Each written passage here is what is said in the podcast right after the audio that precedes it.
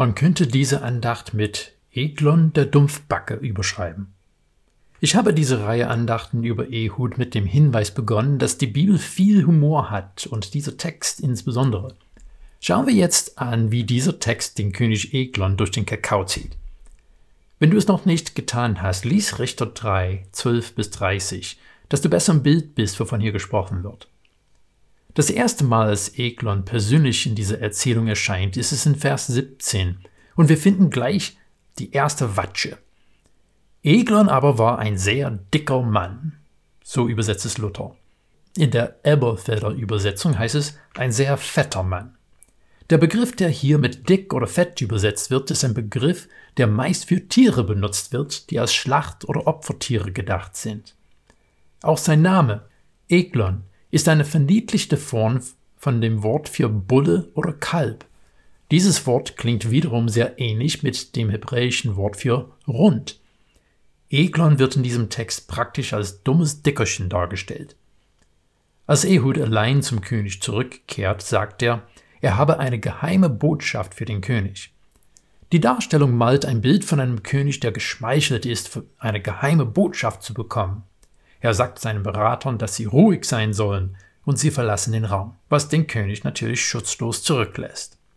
Eglons Neugierde und Stolz scheinen nochmal gesteigert zu werden, als Ehud ihm sagt, dass er ein Wort von Gott für ihn hat, und er steht auf, um diese Orakel zu empfangen. In unserem Text heißt es, Ehud habe gesagt, dass er eine Botschaft oder ein Wort für den König hat. Und so hat Eglon das auch verstanden. Aber das Wort, das Ehud benutzt, hat ein sehr großes Spektrum von möglichen Bedeutungen. Das Wort kann auch ein Ding oder Objekt bedeuten. Eglon erwartet ein Wort, er bekommt ein Objekt in dem Bauch. Hier wird Eglon wieder voll als Karikatur des dumm, fetten, nichtsnützigen Königs dargestellt. Er ist so fett, dass das Fett sich um das gesamte Schwert schließt. Hier finden wir den Teil des Textes, den wir als besonders primitiv empfinden können. Am Ende von Richter 3, 22 sagt die Elberfelder Übersetzung, und es fuhr hinaus zwischen den Beinen. Die Einheitsübersetzung bezieht diesen Satz auf Ehuds Flucht und sagt, dann ging er zum Seiteneingang hinaus. Allerdings ist es ziemlich sicher, dass dieser Satz nicht auf die Flucht Ehuds zu beziehen ist, sondern auf dem Weg des Schwerts durch den Körper von Eglon. Der Luthertext will es dem Leser scheinbar nicht mal zumuten, diesen Text zu lesen und lässt den Satz gleich komplett weg. Wenn die Berater des Königs kommen und die Tür verschlossen finden, gehen sie davon aus, dass der König auf dem Klo sitzt. Das ist auch schon für sich eine Erniedrigung der Darstellung vom König Eglon.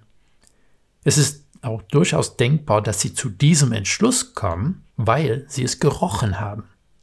Wie ein Kommentator es gesagt hat, die hebräische Jugendlichen müssen diese Erzählweise geliebt haben. Die Berater werden auch als unfähig dargestellt.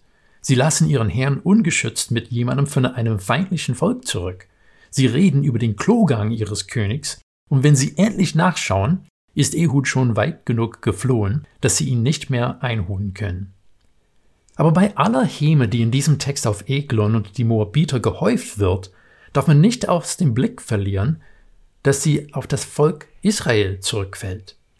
Zum einen, der Text sagt ausdrücklich, dass sie bestraft werden, weil sie ihrem Gott nicht treu waren. Und wenn dieser König Eglon so unfähig ist, wie kommt es, dass die Israeliten 18 Jahre lang Tribut an ihn abführen mussten? Bei aller Komik, die die Israeliten in dieser Erzählung gefunden haben mögen, die Kernaussage des Buches Richters bleibt erhalten.